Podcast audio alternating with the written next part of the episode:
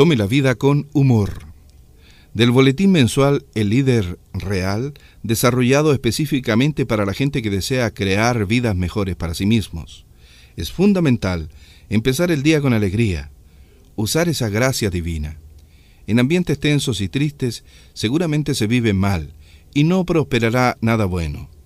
En todas las circunstancias debe estar presente la imaginación creadora y el buen humor.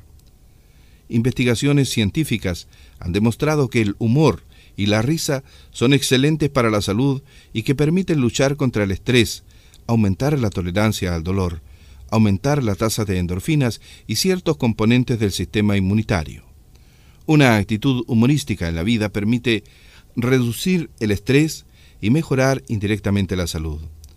Además de ayudar a relajarse, el reír permite liberarse de inhibiciones y desarrollar una actitud positiva.